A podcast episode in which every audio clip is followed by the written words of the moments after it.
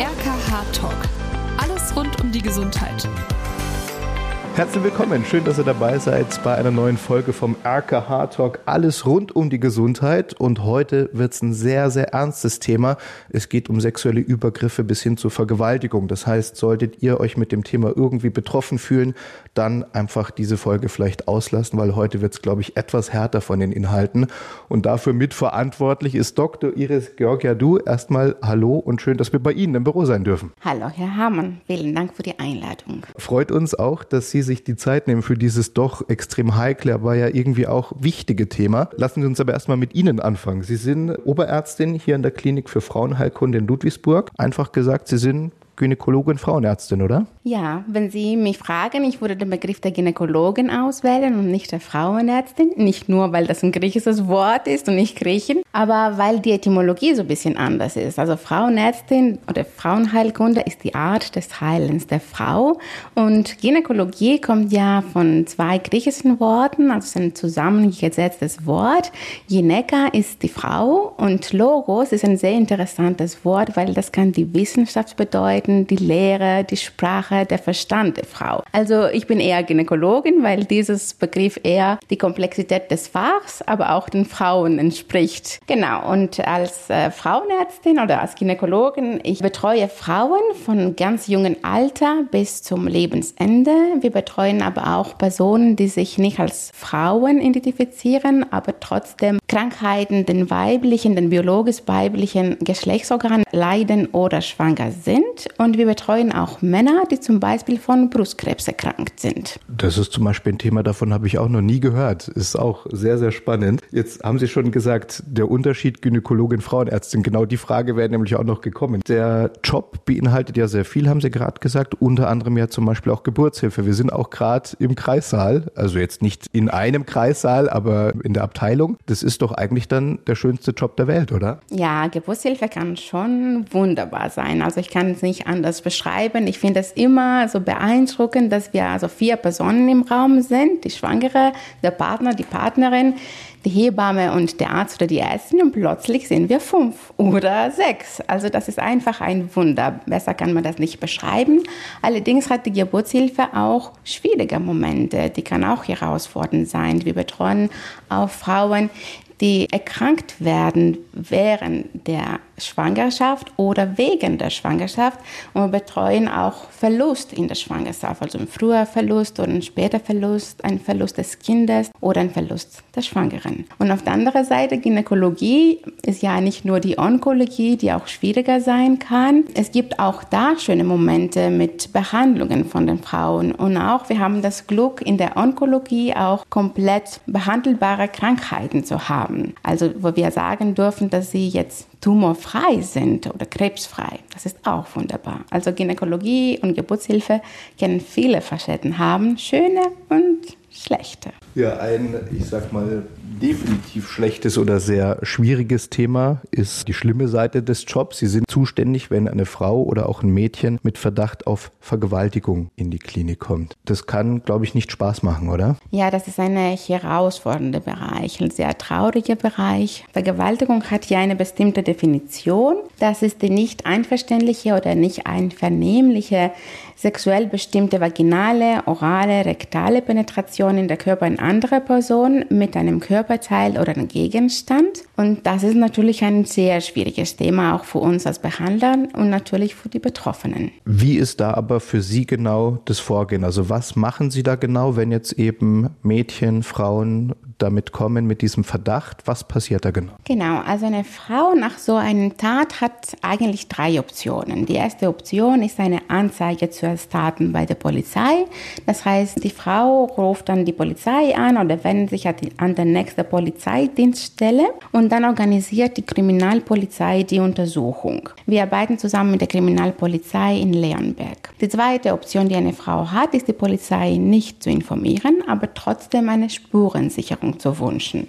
In dem Fall meldet sich die Patientin bei uns in der Notaufnahme und sie braucht gar nicht zu sagen, was passiert ist. Sie kann einfach sagen, dass sie Unterbauchschmerzen hat und eine gynäkologische Untersuchung braucht. Und die dritte Option ist, dass von der Frau ist nicht der Wunsch, weder die Polizei noch eine Spurensicherung durchführen zu lassen Und in dem Fall kann sie einfach von uns sich medizinisch untersuchen und versorgen lassen. Dann sprechen wir zum Beispiel von Beurteilung und Versorgung von Verletzungen, von Antibiotikagabe, um eine Geschlechtskrankheit zu vermeiden, für die HIV-Postexpositionsprophylaxe, von verschiedenen Impfungen und auch für die Pille danach, um eine Schwangerschaft zu vermeiden. Erste Frage, die sich mir da stellt, wenn die Polizei mit eingeschaltet wird, bedeutet das, die Polizei kommt mit der Frau dann hier an und ist bei den Untersuchungen dann dabei oder hat es einfach nur eine, ich sag mal, administrative Bedeutung, dass sie halt die Anzeige aufnehmen? Also die rufen uns an in der Regel und dann ja, die kommen in unsere Räumlichkeiten hier in der Gynäkologie. Wir sind ja hier abgetrennt von der Notaufnahme. Und meistens kommen ein Polizist und eine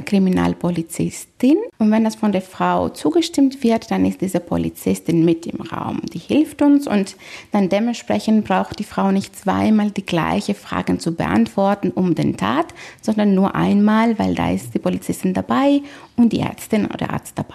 Was sollten denn dann die Frauen in solchen Fällen machen, beziehungsweise vor allem auch nicht machen, damit vielleicht möglichst viele Spuren sichergestellt werden können? Also das Beste wäre, dass die Frauen direkt zu uns kommen. Also nicht duschen, wenn wir über orale Penetration reden, nicht den Mund waschen, nichts trinken und einfach mit was sie dann anhaben zu uns kommen. Das ist sehr schwierig für die Betroffenen, weil das Erste, was man machen will in dieser Situation, ist sich fassen vor dieser Kleidung, diese Kleidung ausziehen, sich duschen. Aber so wäre besser für die Spurensicherung, dass wir dann direkt die DNA Spuren haben. Können Sie denn dann irgendeine Zahl nennen, wie oft Sie so einen Fall jetzt bei sich haben? Ja, also im Klinikum Ludwigsburg betreuen wir ca. 20 bis 30 Frauen im Jahr oder anders gesagt eine bis drei Frauen im Monat. Das ist ein Thema mit vielen Dunkelziffer, also das entspricht wahrscheinlich auch nicht die Realität. Wenn man so verschiedene Studien anschaut oder verschiedene Quellen, man sagt, dass jede dritte oder sogar jede zweite Frau wird in ihrem Leben eine sexuelle Belästigung erfahren. Jede siebte Frau, das bedeutet 14 bis 15 Prozent von den in Deutschland lebenden Frauen, ab dem sechsten Lebensjahr werden einen strafrechtlich sexuellen Gewaltart erleben.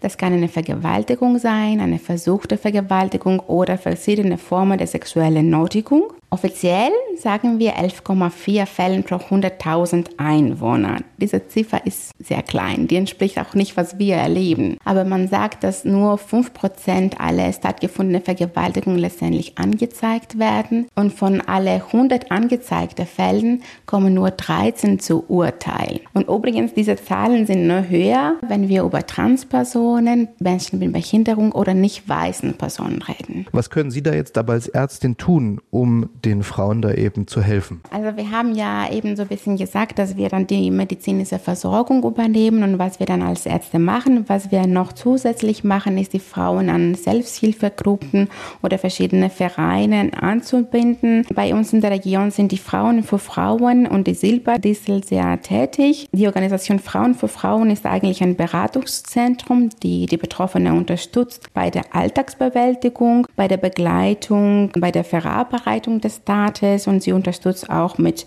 Informationgabe bezüglich therapeutischen Möglichkeiten.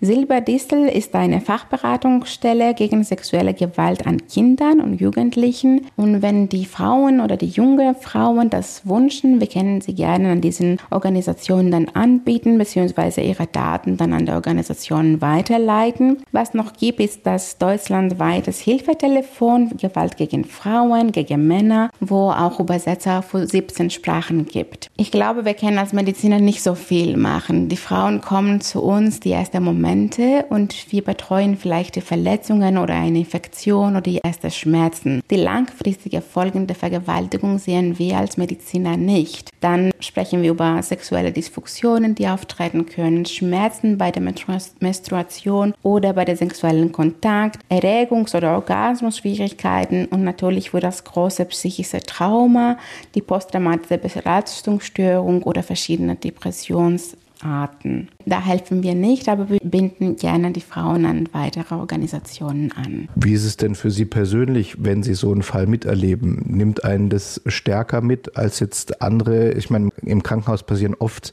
Dinge, die jetzt nicht schön, nicht angenehm sind. Nimmt einen sowas dann aber trotzdem nochmal mehr mit?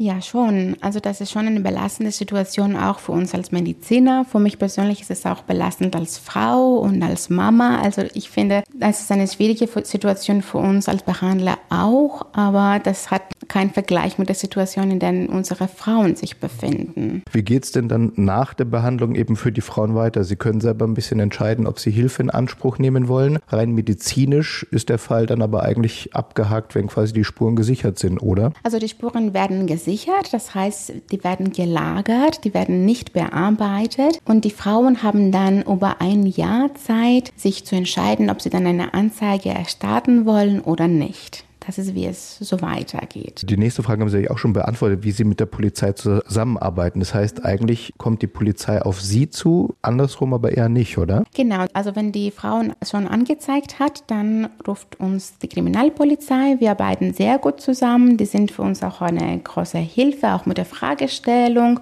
und mit der Spurensicherung, mit den verschiedenen Fotos, die wir machen mussten bei den Spuren im Körper. Also in dem Fall kommt die Polizei jetzt zu uns, die rufen uns an, wie gesagt, und dann organisieren organisieren wir die Untersuchung, sodass wir einen sicheren und abgetrennten Ort haben von dem ganzen anderen klinischen Alltag für die Frauen. Und andersrum kommen wir dann nicht in Kontakt, es sei denn, die Frau kommt direkt zu uns und nach der Beratung über die Möglichkeiten, sie entscheidet, direkt anzuzeigen. Jetzt wird sich der ein oder andere sicher fragen, Polizei Leonberg haben Sie vorhin gesagt. Warum? Ich vermute fast, dass dort einfach äh, die kriminalpolizeiliche Abteilung sitzt, oder? Ich vermute auch, das weiß ich nicht so genau, aber wir arbeiten ja zusammen mit der Kriminalpolizei Leonberg, das stimmt. Sie haben schon gesagt, so ein Fall von sexualisierter Gewalt, egal in welcher Form, wird sehr selten zur Anzeige Anzeige gebracht. Warum ist das so? Naja, es gibt ja eine große Hemmschwelle um die Sache. Man fühlt sich als Frau ja sehr belastend. Man muss ja viele Ängste überwinden, um das nochmal zu erzählen, was alles passiert ist. Also die Hemmschwelle ist schon groß.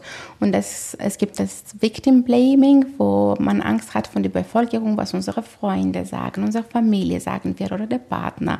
Und auf der anderen Seite man hat ja auch Bedenken für sich selbst. Wie halte ich mich? Was habe ich denn falsch gemacht? Alle diese Fragen, mit denen wir gewachsen sind, die aber alle eigentlich für mich falsch sind, weil die Frauen haben ja nichts gemacht. Sie haben schon gesagt, für Sie als Ärztin ist es auch belastend. Wie geht man aus so einem Tag oder auch aus so einer Behandlung dann raus? Also macht man dann erstmal zehn Minuten Pause oder wie können Sie danach dann wieder zurück in Ihren Alltag finden? Nein, das gibt es in der Klinik nicht. Man hat nicht diese zehn Minuten immer für die Pause, schon wär's. Aber in unserem Fach gibt es auch sehr schöne Momente und ich glaube, das ist unsere Lösung in dem Fall, dass wir danach auch die schöne Seite der Menschheit erleben dürfen. Was ist aus Ihrer Sicht jetzt aber die größte Hemmschwelle für die Frauen, die betroffen sind? Sie haben schon gesagt, so ein bisschen die Scham, man gibt sich oft selber die Schuld, obwohl man eigentlich keine hat. Was sind da so die größten Hindernisse, um eben herzukommen oder auch zur Polizei zu gehen? Also ich kann Ihnen sagen, was die Pramila Patton in diesem Fall sagt. Das ist übrigens die UN-Sonderbeauftragte für sexuelle Gewalt. Sie sagt, dass Vergewaltigung das einzige Verbrechen ist, wo die Gesellschaft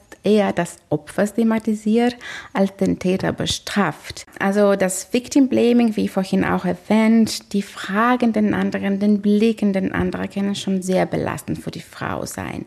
Und die Frauen kommen zu uns, wissen, dass wir das nochmal alles durchgehen müssen mit all diesen Fragen, wie die Tat passiert ist, wo, wer, was sie anhatten, alle diese Fragen, die schon Probleme machen können an der Psyche und natürlich die ganze Untersuchung, die auch viele Stunden in Anspruch nimmt. Also wir untersuchen oder wir besprechen den ganzen Fall circa vier bis fünf Stunden, bis das alles so dokumentiert ist und besprochen ist und alle DNA-Spürungen gemacht werden.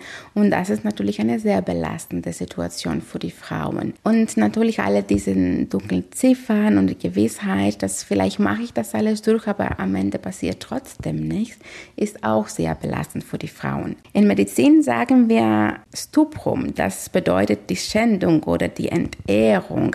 Das zeigt genau, was die Frauen so durchmachen machen am Körper, an der Seele, an der Persönlichkeit. Ich glaube, das sind die Gedanken, die uns allen durchgehen, wenn uns sowas passiert. Weil Sie gerade sagen, vier bis fünf Stunden dauert die Untersuchung. Was wird dabei dann alles gemacht? Also es werden Spuren genommen, aber was passiert da eben alles genau? Wir arbeiten mit einen sehr standardisierten Kit. Das heißt, wir haben eine Box, wo drin ein Protokoll gibt und dieses Protokoll hat viele Fragen, die wir mit Betroffenen durchgehen mussten. Also wir fangen an mit Datum, Uhrzeit, mit Fragen über ihre Gesundheit, eine allgemeine Gesundheit von der Frau und wir gehen dann auch die Tat durch, was genau passiert ist und natürlich brauchen die Frau mehr Zeit, um das alles zu erzählen und durchzugehen. Die Untersuchung an sich, die dauert nicht lang. Wir sichern Spüren, wir brauchen da auch keine Sperma, das ist längst nicht mehr nötig.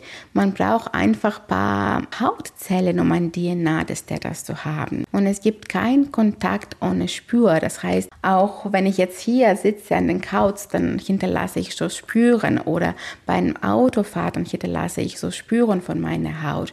Und natürlich mit so einem Körperkontakt oder Gegenstandkontakt, da sind immer Spuren zu finden. Je nach Art des Angriffs gibt es auch natürlich Verletzungen im ganzen Körper, die auch dokumentiert werden mussten. Egal, ob die Polizei dabei ist oder ob wir eine Spürensicherung machen. Natürlich werden die Frauen fotografiert ohne Kopf, aber Verletzungen am Körper müssen dann auch dokumentiert werden. Und das nimmt natürlich auch Zeit. Gibt es denn irgendwelche Beispiele von solchen Fällen, die Sie benennen können? Also natürlich ohne jetzt die Personen zu benennen. Beispiele, also meistens haben wir ja junge jüngere Frauen. Es gibt auch häufiger diese Geschichte mit den K.O.-Tropfen oder irgendwelche Drogen, die an den Frauen verabreicht werden. Aber eine Vergewaltigung kann allen treffen. Es kann junge Frauen treffen, es kann die alte Frauen treffen.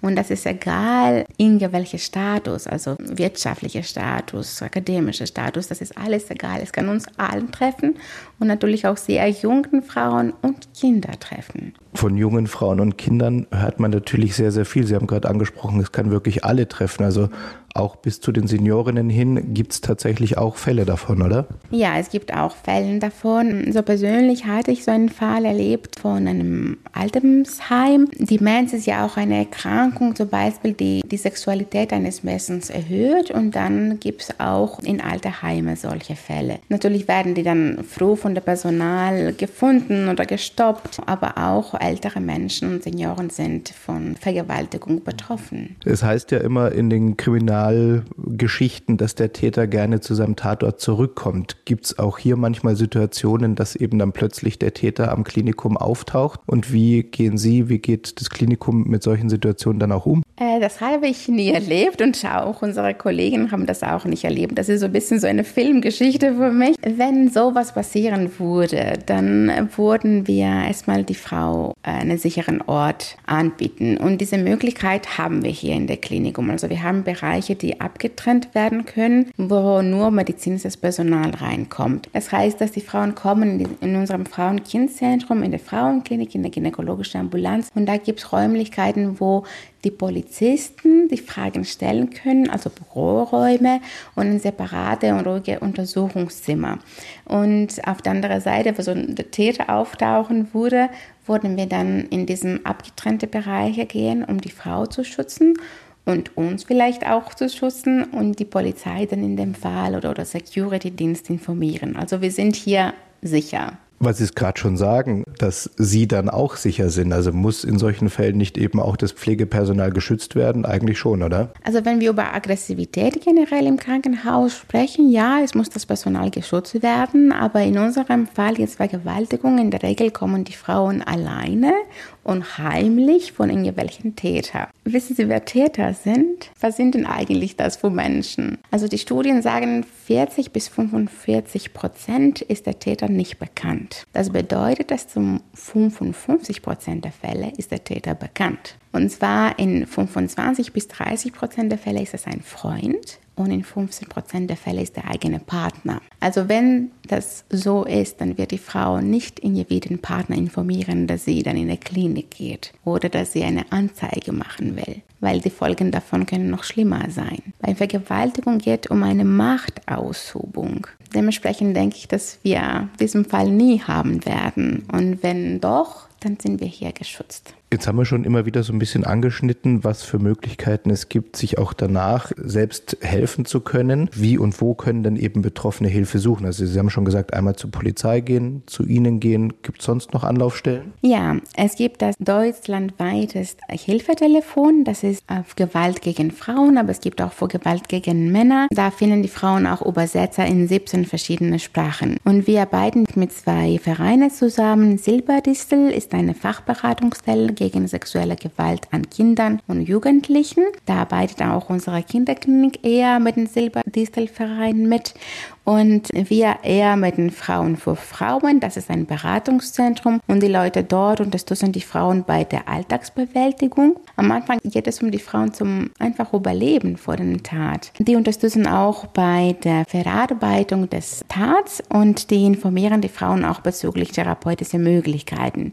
Es gibt viele Selbsthilfegruppen in Deutschland und es gibt viele Vereine, die von Betroffenen organisiert sind und da können die Frauen sich wenden. Jetzt haben Sie immer Kontakte und Anlaufstellen außerhalb des Klinikums erwähnt. Gibt es denn aber auch irgendwie Hilfe, die man sich innerhalb des Klinikums suchen kann? Also bieten Sie da selber auch was an? Also wir arbeiten ja zusammen mit diesem Projekt Soforthilfe nach Vergewaltigung. Das ist ein Projekt, das dafür sorgt, dass die Betroffenen eine bessere medizinische Versorgung bekommen, eine psychosozial bessere Versorgung und die vertrauliche Spurensicherung. Also wenn die Frauen nicht mit der Kriminalpolizei zu uns kommen, dann haben sie die Möglichkeit, Spuren zu sichern und über ein Jahr zu lagern, wenn wir diese Spuren dann über dieses Projekt dann sichern. Da bekommen wir auch so ein spezielles Kit, das wird von diesem Projekt uns geliefert und dann werden wir den gleichen Prozedur durchgehen wie auch mit der Kriminalpolizei, um diesen Spuren dann zu haben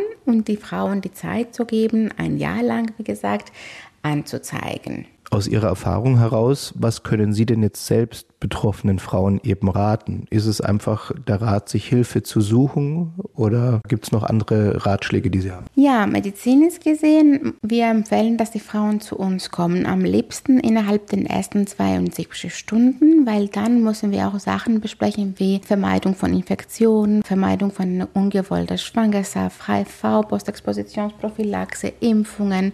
Das muss alles so schnell wie möglich passieren. Und Rat von mir wäre Sprechen Sie drüber, kommen Sie zu uns, auch wenn Sie nicht in der Polizei gehen. Sie haben hier uns vielleicht als eine kleine Hilfe. Jetzt haben wir immer über die Frauen gesprochen, die als äh, Betroffene kommen können. Gibt es tatsächlich auch den Fall, dass auch mal Männer kommen? Und wenn ja, vermute ich, dass denen schon auch geholfen wird, oder? Genau, es gibt natürlich den Fall, die Männer sind auch betroffen von sexueller Gewalt, vielleicht ein bisschen seltener laut Statistik als Frauen, aber die sind auch betroffen. In dem Fall geht eine erwachsene Mann, also Männer über 18, gehen in eine Notaufnahme und dann sind zuständig unsere Kollegen aus der Chirurgie, der Allgemeinchirurgie und der Urologie. Männer unter 18 sollen an der Kinderklinik sich wenden, sowie auch Frauen unter 16. Also wir behandeln Frauen über 16 und in der Kinderklinik ist meine oberärztliche Kollegin Frau Dr. Bürger zuständig für Jugendlichen, die dann bei Mädchen unter 16 sind und bei Männern unter 18 sind. Gilt wahrscheinlich auch für alle anderen Geschlechter auch, oder? Ja, natürlich. Wir leben ja in Zeit der Diversität.